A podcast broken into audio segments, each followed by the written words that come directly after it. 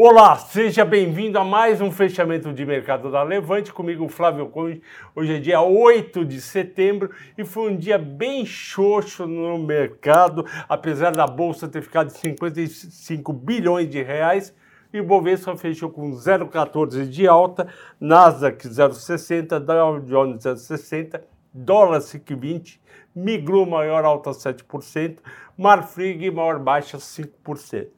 Programa de hoje é dedicado ao Rildo e ao Valder, que foram os dois primeiros a comentar. Bovespa começou positivo, depois de meia hora já virou negativo, se olhava caindo, caindo carnes, caindo petróleo, caindo Petrobras, caindo Banco do Brasil.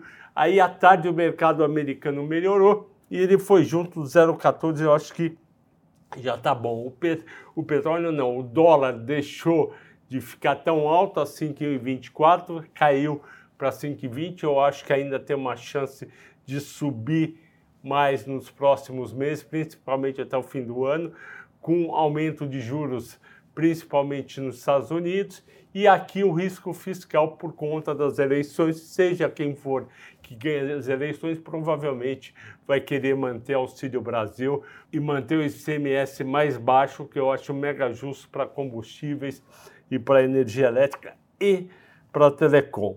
As, nas mais negociadas, a Petro 4 fechou 31,80 menos 0,90. Vocês viram ontem o petróleo caindo bastante lá fora. O petróleo chegou a, já está abaixo de 90 dólares.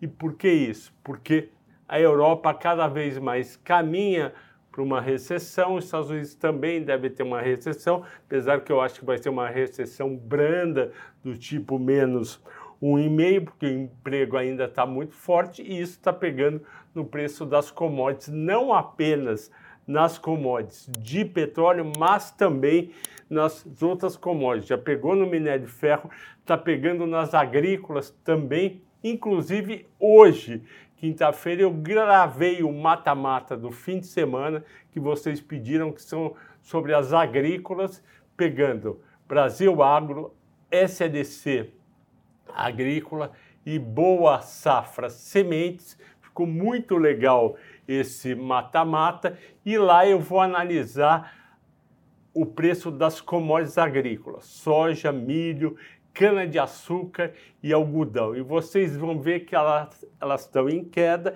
e podem impactar negativamente o resultado dessas empresas no curto prazo. Itube 0,7 de queda, chegou a ficar com 1,2 de alta.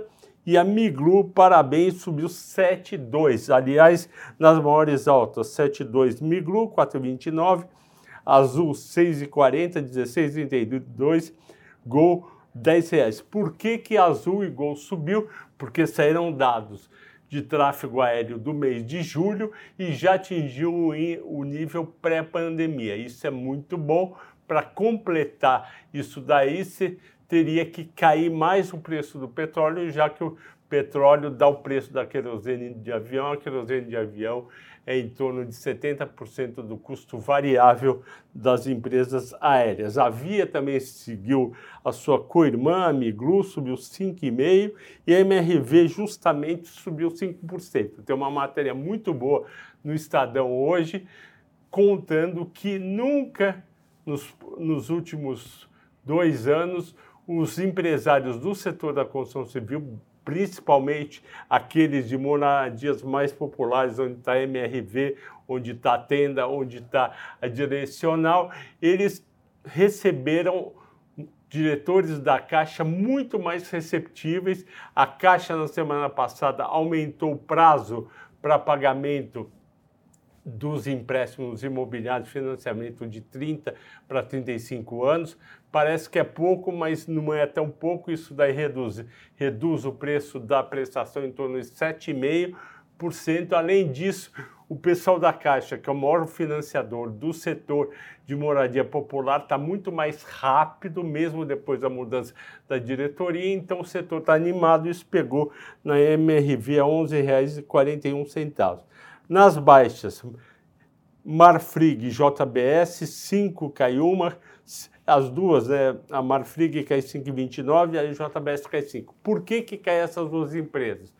porque saiu um relatório do Departamento Americano de, de Agricultura falando que o setor de carne deve exportar menos para a China no ano que vem, queda de 8%. E aí o pessoal saiu vendendo o papel. Eu acho exagerado, mas entendo. A Prio caiu 4, 3R caiu 4 por causa da queda do petróleo e a Prio foi escolhida como ação para eu comentar, eu já vou falar mais a respeito.